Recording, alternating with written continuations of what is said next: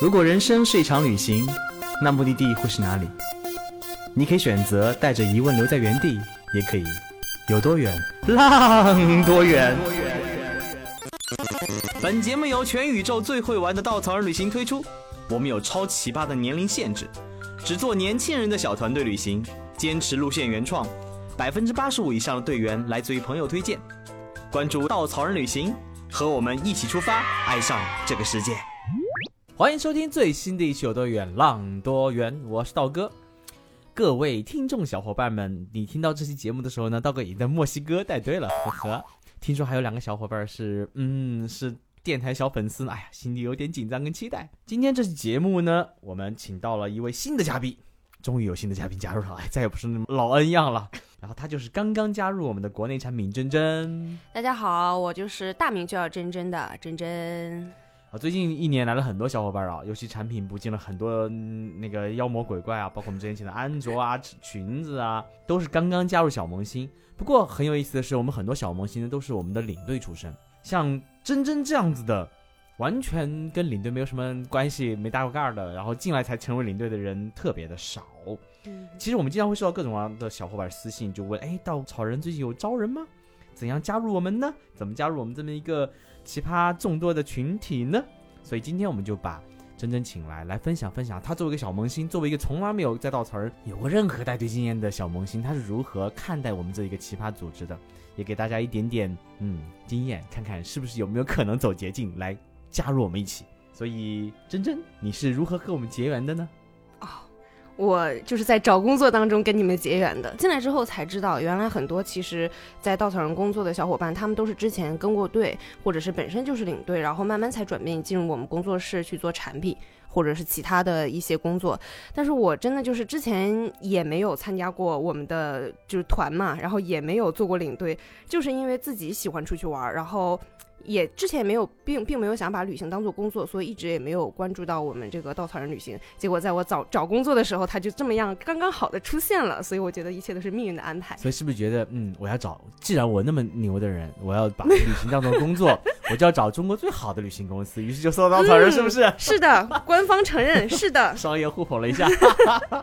那其实来了以后的感知，是不是有什么不一样？嗯，还是有的，因为后来就是当我听说有稻草人这么个组织之后，我就看了一下公众号，发现自己竟然有一百多个好友已经关注了。我想说，嗯，怎么可能大家都关注的东西我没有关注到？这不像是我会做的事情。然后我就去看了公众号嘛，结果马上被小编的风格所吸引了。等一下，你有一百多个朋友关注过，你一百多个朋友都没给你推荐过吗？这这对啊，所以我觉得很神奇，因为可能他们觉得我太会玩了，不需要给我推荐跟团的东西了，然后所以就一直没有被安利到过。然后没想到我一看那么多朋友都关注了，嗯，我怎么会差了我一个？不行，我要加入大家的群体。然后去研究了一下我们的公众号，发现哇，小编的风格简直就是我喜欢的风格。然后我就开始被他安利到辐射到其他的一些什么电台啊，然后就听了道哥的有多远浪多远，没，然后就马上被你的声音吸引了，然后就天天听。是声音吸引吗？那当时还没有见过人本，没有见过本人啊。继续互捧一下。没有没有，是真心话，不需要互捧。对，然后被声被你的声音吸引之后，我又觉得好像你请的一些嘉宾，像是领队啊和做产品的人，他们的故事都特别的有趣，就非常的吸引我。然后我就开始对这个组织神奇的组织产生了莫名的向往，我就开始去研究你们的官方网站上的一些产品，然后觉得设计很有趣啊，我们的产品觉得非常的有意思，所以我想说，嗯，我一定要去试试看这家公司。嗯，那你以前做什么的？我以前做过两份工作，第一份是广告，然后第二份是市场，就是从乙方跳到了甲方，然后现在就是回归到了最适合我的工作——旅行。那当时有经历过一个怎样的心路历程？我想很多年轻应该都经历过这样的一个心路历程。对啊，就是大家其实刚毕业之后，因为我毕业之后回来上海第一份工作是做广告嘛，自己当时其实也没有想好以后要做什么，但是我想说你不尝试就不知道自己喜欢什么嘛，所以就去尝试了。其实尝试之后我是喜欢的，但是呢，做着做着发现可以吸收的东西就是变得越来越少了，然后我觉得是时候停止的时候，不想浪费时间，就毅然决然的辞职了。其实我觉得人生都是这样子的嘛，你不去尝试就不知道自己喜欢什么和不喜欢什么。虽然我之前一直都不知道自己喜欢什么，但是我每次都是能够发及时的发现自己不喜欢什么，然后及时止损，然后现在终于找到了自己喜欢的东西啊，非常开心。那其实现在很多年轻现在应该都是这样子的，就是在，刚开始工作，因为我们在很多教育的时候，并没有在教育过程当中加入很多很多对你职业发展呐、你性格是适合什么样的工作，喜欢什么样的工作的一个职业规划。对，所以很多人会不同的尝试尝试新的东西，嗯去发现自己喜欢和不喜欢的东西。这也是一个我相信很多年轻人经历过的一个状态。对，嗯。然后，所以你刚刚也说了，你觉得、嗯哇，我们是一个很神奇的组织，觉得很不一样的。对加入以后的感觉是不是不一样的？就是进来之后觉得可以学到的东西，其实比我预想的要多。嗯因为我本身旅行经验还算啊，跟您比当然是可能还是少那么一丢丢，但是、嗯但是其实也蛮丰富的嘛，就是因为以前在外面念书，可能就是欧洲、北非、美国这各各地跑，其实也都走的差不多了。但是我就想说，做旅行的话，那可能对我来说信手拈来不至于，但是应该也蛮顺的。结果没想到，当我进来之后，我们就是整个的体系特别的。嗯，就是因为之前我觉得它可能是个小组织，就是小的神奇的存在，没想到它各个的流程以及就是很多关于学学习啊、进阶的一些设计都非常的有意思，而且非常的完善，不像我想象中那种就是一个小公司而已。不是那种草根企业，对？完全没有，因为它很多流程化，其实我觉得比我在我之前待的甲方的流程，它都要就是一步一步进阶性设计的非常的好，而且很人性化，它会根据你的个人特色去调整，就很有利于个人的发展。就像我进来两个月，哦，我的带教老师就是呃一步一步带着我走，就是对着我。哎，等一下，你带教老师是不是没来录参加过节目？对他就是那个神秘的，从来没有参加过录录音，哎录音的，产品的人都被我们挖过。哎，小编只有同学，请他没有请把我们的被挖大王叫来好吗？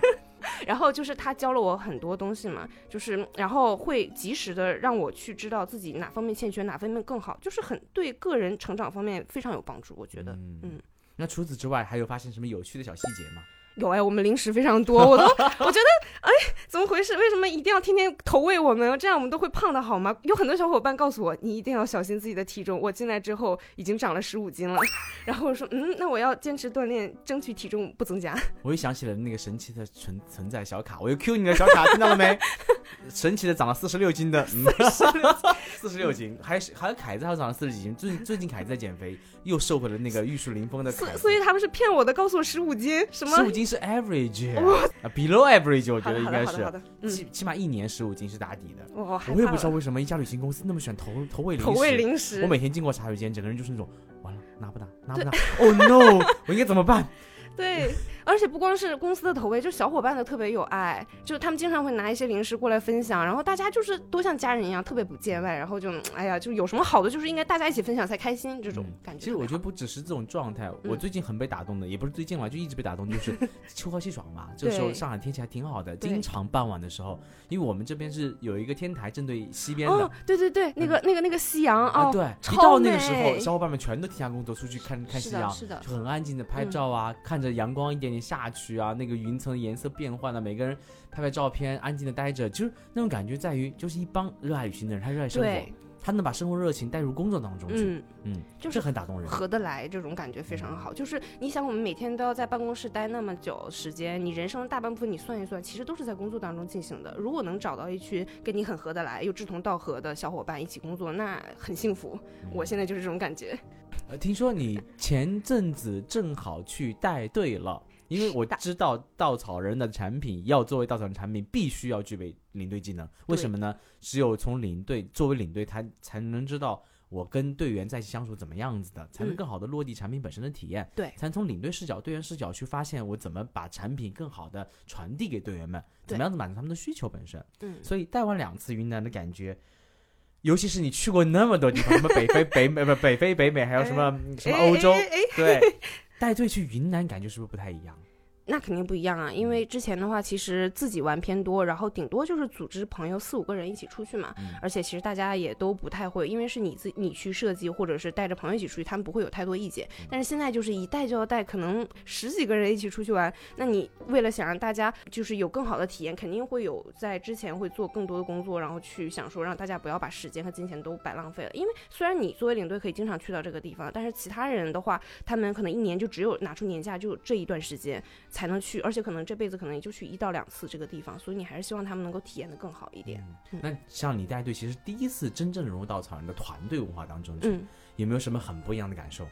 听说你最后一分享哭了呢，呀呀呀呀，这个怎么啊？怎么回事？大王告诉我了。嗯嗯，好吧，就其实我是个爱哭鬼啦，就是很，你知道金牛座的人就特别容易被真情打动，因为我一直都相信，你如果真诚的付出，真诚的对别人，其实大多数人都会真诚回馈，就是那个时候你会感觉到很温馨。因为我一直觉得，其实你作为领队嘛，是个服务人员，可能就是有很多东西你做你是应该的，你想的更全面一点，然后想让大家就是舒服一点，然后这个旅程快乐一点，都是你应该做的。但是我没想到有很多队员就会细心到去关心，反过来关心你，然后我就会觉得很温暖。嗯，就比如说我上一次带队的时候，早上的时候，因为酒店其实和那个停车场有一段距离，然后大家如果拎着行李过去要走很久，而且那个路是古城不好走，所以我可能要早上就来不及吃饭，要先去跟着那个运行李的车，先把那些行李运到大巴那边，然后一趟车又运不完，可能要分两趟。然后我就我当时也觉得这就应该做的呀，没什么关系嘛，反正一顿不吃还能减减肥。然后没想到队员们就是看到了之后就跟我说：“你吃早饭了吗？要不要帮你带一点？我帮你一起搬，怎么样？”就是他们非常主动的来关心你。我当时就觉得哇，人心好温暖啊！这种，那有没有觉得稻草人团队当中有一种很神奇的一种？对对对，就是好像为什么我们的队员素质都比较高的感觉，是巧合吗？还是就是因为我们气质好，所以吸引的队员气质特别好？嗯，后面那个比较多了。对对对，其实稻草人很有意思、很神奇的一点是，我们总是把最好的一帮人吸引在一起。你在对稻草人待久了，你会有一种很奇怪的幻觉，幻是不是人的觉素质都那么高。是的，是的，对，我就现在好像已经给自己就是产生了一种幻觉，就觉得嗯，我一定要好好的做我的工作，就不能辜负我们的队员的一种期望。但我相信气场和环境是能改变人的，是的，可能并不是所有的人的希望都到那个境界，但是嗯只要你真心付出，只要用心在用心在做事情，比如说用心在呈现路线、嗯设计产品、嗯。用心带队，你会发现队员给你的回馈往往大于很多时候大于你的收获，是的，啊，大于你的付出。对啊，我们其实一直在说自己是 giver，就是什么，就是把自己设计的一些路线的怎么样的理念去传递给队员，然后为队员服务。但是我其实觉得队员给我们东西也很多。我这两次带队，每次的收获就是我再回头想一想，觉得就是那个地方嘛，山山水水风景，其实世界国内国外都差不多，就那些东西。但是你每次去跟不同的人去看，即使是相同的风景，你获得的感受也完全不一样。嗯，那从路线本身呢，你觉得以前自由行的感受跟团队旅行的感受，是不是改变了你以前觉得跟团，才不会去呢？对，有什么样的这种转变的过程吗？有哎，因为呃我经常也听朋友说，他们跟团可能就是上车睡觉，下车拍拍照、打打卡。但是就是稻草人做的很好，就是社社交这方面，就是跟小伙伴的互动啊，就是做游戏聊天，就很容易把人与人之间的关系拉得特别近。就本身你说大家都是来自各个地地方的嘛，也不全都是上海的，然后背景不同，工作又不同，但大家聚在一起，就是领队的这个凝聚力，把大家聚在一起，然后分享彼此的故事，掏心窝的聊天，就像我。第一次带队的时候，然后遇到的几位仙女们，我当时看这个团里都是女孩子，我内心其实有一种预设，我想完了，三个女人一台戏，这么多小姑娘，我得怎么搞啊？完了完了，第一次带队就要砸锅怎么办？就特别焦虑嘛。结果，当我去真正带这条线路的时候，从最开始跟他们去认识，到慢慢打开自己，然后到我们每天晚上都要，就是他们几个小女孩就跑到我们领队的房间，哎，来，我们 girls talk 开始啊，夜聊开始，不要睡觉，不要睡觉，聊起来，然后就是分享彼此的经历、故事啊，工作的困难，就是聊得特别深入，感觉其实我跟我。自己的朋友可能也没有这么多的时间去沟通的东西，然后女孩子们一直到最后结团的时候，她们都特别不舍得，她们就是处于一种又想跟你聊天，又怕你睡眠不好，然后就是很很会关心你，纠结，对，很纠结，就 想，哎呀，没聊完，那我们明天再继续。这种不想就是让你们休息不好，但是一直到最后那个晚上，大家其实都特别不舍得对方，然后我们就通宵聊天嘛。我就想说，那就最后一天了，干脆不要睡了，大家一起聊，就是聊得特别开心。到最后有几个女孩子可能真真心的被我们打动，然后我们分享她参加稻草人的一些就是感受嘛，就是大家都都哭了。女孩子就是很容易被互相煽情，你知道，只要有一个人哭了，后面就很容易都被煽情到啊。然后就后来成为很好的姐妹，然后我们就会继续相约，说以后她们也会来上海找我或怎么样。那路线本身有没有让你觉得跟自由行的感觉是不太一样的？有晚，我们稻草人我觉得特别厉害的一点就是。我之前可能在看一些方案的时候，会看到跟当地人沟通啊，也在我们的什么网页的包装上也看到。但是其实对我来说，嗯，跟当地人的沟通聊聊天或怎么样，诶，也没什么特。哎，哎，对对对，就是。对啊，就好像没什么特别的吧，就是并没有觉得是亮点。但是真当我自己去带队或者是跟队的时候，去体验的时候，哦，完全不一样。就像这一次我带队的话，就是大家其实也感触特别深。我们有一个去云南的时候有一个摩梭家访嘛，然后其实那个扎西大叔在跟我们分享的时候，他已经带过很多我们稻草人队了。他其实就是聊天的话，我觉得嗯，每次聊的东西应该也差不多，顶多是队员提问的时候不太一样。但是他那种跟你唠嗑那种热情，就是分享他人生经历的热情，完全就像他第一次讲的一样。如果我不是第二次听的时候，我因为我第二次听发现他跟第一次讲的内容其实是差不多的，但是他那种神情以及他那种整个的感受、肢体的表情，就就是能让你感觉到他就是发自内心想要分享他自己的这种文化嘛。这要不是在套路，不是在完全不是那种感觉。，对，就所以队员们的体验都非常的好，我觉得双向的，因为当嗯你队员对当地产生热情、产生热爱，你很专注去真诚的去收听的时候，对你会获得很多的回馈，当地的人也会很认真的想把自己的文化习俗给到你。是的，是的。嗯那你去之前，其实对云南会有一定的偏见误解吗？有的，有的，因为一直毕竟就是媒体嘛，经常都是说，就是商业化很严重啊，都去开客栈啊，然后可能都是一些做生意的人，然后我当时的整个的预设也是这样子的，我相信你两次去云南嘛，而且看我们产品本身，你一定看到去的都是什么大理、丽，江、泸沽湖，其实很大众的点。对啊，对啊当，时的预设一定是觉得哇，商业化能不能出亮点，能不能带得更好？对我当时在想说，我们这么一个嗯有趣的公司，为什么会走这么就是大家都习以为常的线路？结果我发现，嗯，即使去了习以为常的线路，但做的东西还是不一样的嗯。就像在大理古城的时候，因为很多队员之前我跟他们聊过，我说你们就是对大理啊、云那个丽江这些地方是不是有一个预期的？他们就觉得，嗯，之前想说可能古镇就商业化很严重，然后可能就逛逛街，然后看看人，因为又是那个热闹的时候嘛，然后他们就想说，嗯，预期也没那么高。结果他们当天晚上到达是自己逛嘛，像大理这种地方有很多的现场的 live 啊、club 这种就比较吵闹，他们就觉得，嗯，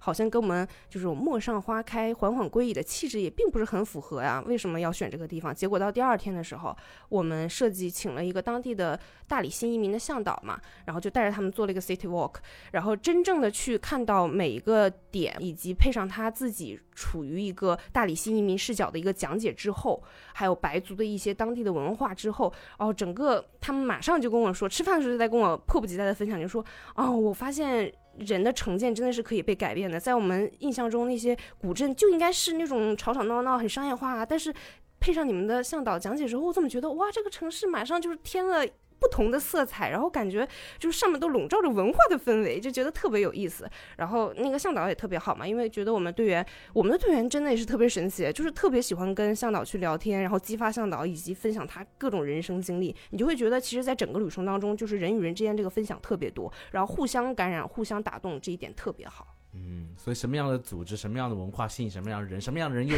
造就了这个文化本身慢慢的放大。对，其实我们一直这么认为，嗯这再大的 IP，再多游客的地方，它本身一定有它的亮点跟魅力。对我们抛开人潮涌动，抛开人山人海，抛开那些浮夸表面的被人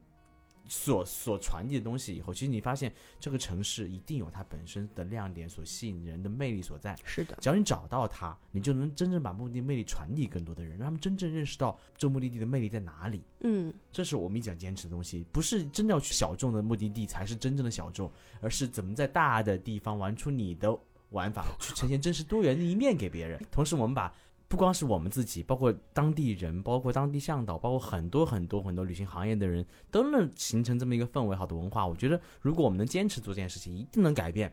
中国旅行者看哇世界的方式的。哇，这个目标非常好。那是我们的使命嘛。嗯，是的，哇哦，又拔高了呢。哎那这团队当中有人很明显的被改变吗？我觉得每个人都被改变了，嗯因为其实我是一个喜欢观察别人的人，就是我在可能。呃，刚认识、刚接触或刚认识这个人的时候，会先先稍微去看一下细节，觉得他大概适合什么样的方式去跟他沟通。就是我第一次带队的时候，其实我感受挺大的是，因为我们女都是基本都是女孩子，只有唯一的一个男生嘛。他其实作为男孩子，我们当时是想他应该是承担着比较就是团宠的一个角色，但结果到最后的时候发现，嗯，他好像就是跟大家有一点难难以融合，因为我们在女生聊天的时候，可能聊的都是一些女生比较爱讨论的话题，他不知道怎么样加入进来，然后本身其实他比较内向，就一直作为听众来听我们聊天。嗯，然后那天，因为我们第一次去跟队的时候，在云南的石宝山，正好碰到了那个石宝山歌会，所以我们的行程是更改了，就是那个他们的情人节要对歌的嘛，特别的热闹。我们想爬到那个山坡顶去看整场的那个开幕式的那个演出，结果他跟着我们的时候接到了一个工作的电话，不得不接。然后他不能一边接电话一边爬山，但是他又因为人很多，他又来来不及就是叫我们前面的人，他就马上去接了电话，就没有跟着我们一起上山。结果他就。跟我们失散了，然后我们到山顶的时候找不到他，就特别着急嘛，想说人这么多，你山里信号又不好，万一真的是走丢了那怎么办？然后就大家都在找他，找他之后，我们就在山顶发现缘分啊，一眼就望到他在山脚下某个地方在打电话，然后领队就特别着急，就赶紧给他那个打了电话发信息啊，怎么样，告诉他在原地千万不要走开。结果我们下去的时候发现他又不见了，然后大家想说这怎么办呢？然后还好是因为那个整场的那个开幕式已经结束了，然后领队就。拿着话筒在开幕式上各种找人，然后他还是没有出现。后来他终于出现的时候，我们才问他，原来他是又接了个电话，因为太吵了嘛，没没法在就是约定好的地方等我们，所以他只能去到后面去等我们。然后结果就跟大家走散了。但几个女孩子我觉得表现的特别好的是，一般女生就是在那种艳阳高照的云南，辐射特别强，然后又没有打伞，就会可能会生气或怎么样。但是整个过程当中，大家表现出来的是，他这个人。对，谅解以及着急，他到底会不会丢，以及他去了其他地方之后，万一找不到我们，他会不会害怕担心？我就觉得哇，惊讶，然后就整个氛围也没有，就是说一下就，当时我们特别担心整个氛围会不会就是荡下来，其实结果没有的，大家就表现得非常温暖。然后到后来这个男孩子聊天嘛，他没法参与，但是后来他可能也是被大家这种去聊、去打开自己的方式感染了，所以他后来也开始打开自己，一直到最后我们。最后一天晚上通宵聊天的时候，他也参加进来。他终于打开自己参加进来，然后去聊他一些生活的背景啊，以及他怎么样造就他现在这样的性格，不太愿意去跟其他人交流，以及他这次可能去嗯认识到新的朋友，然后觉得嗯跟我们聊天或者是参加这次旅程是值得的。我觉得特别的好，就是当时还觉得挺感动的。既然一趟旅行能够对人的就是内心的改变有这么大，嗯，其实道哥在想。我那么多年的经历，我那么多年前加入稻草人，也是因为一次美好的旅行改变了我，让我看到，哇，其实我旅行起点很高。我第一次旅行就去了，跟稻草人去了一个鸟无人烟的地方。那次旅行 看到了很多很多很美好的东西，让我放开自己，以至于我对传统旅行毫无概念。嗯，那次旅行让我意识到旅行的美好，我想把这个简单的美好传递给更多的人，所以我才加入这个地方去做这件事情，坚持这个本身的初心。这也是我相信很多人加入我们的原因吧。我相信也是你加入我们的原因。是啊，嗯嗯。所以呢，我们最后再推一波招聘。稻草目前在招人啊，包括产品，包括领队，小伙伴愿意加入我们的话，可以微信搜索“稻草人旅行”的公众号，再加入我们页面有详细的招聘岗位和要求，欢迎来稻草人跟我面基，也欢迎更多人加入这一个我们想做的一点点伟大的小事，那就是改变中国旅行者看待世界的方式，同时改变世界看待我们的方式。哦，好棒。好，谢谢珍珍，谢谢大哥，下期节目再见，拜拜。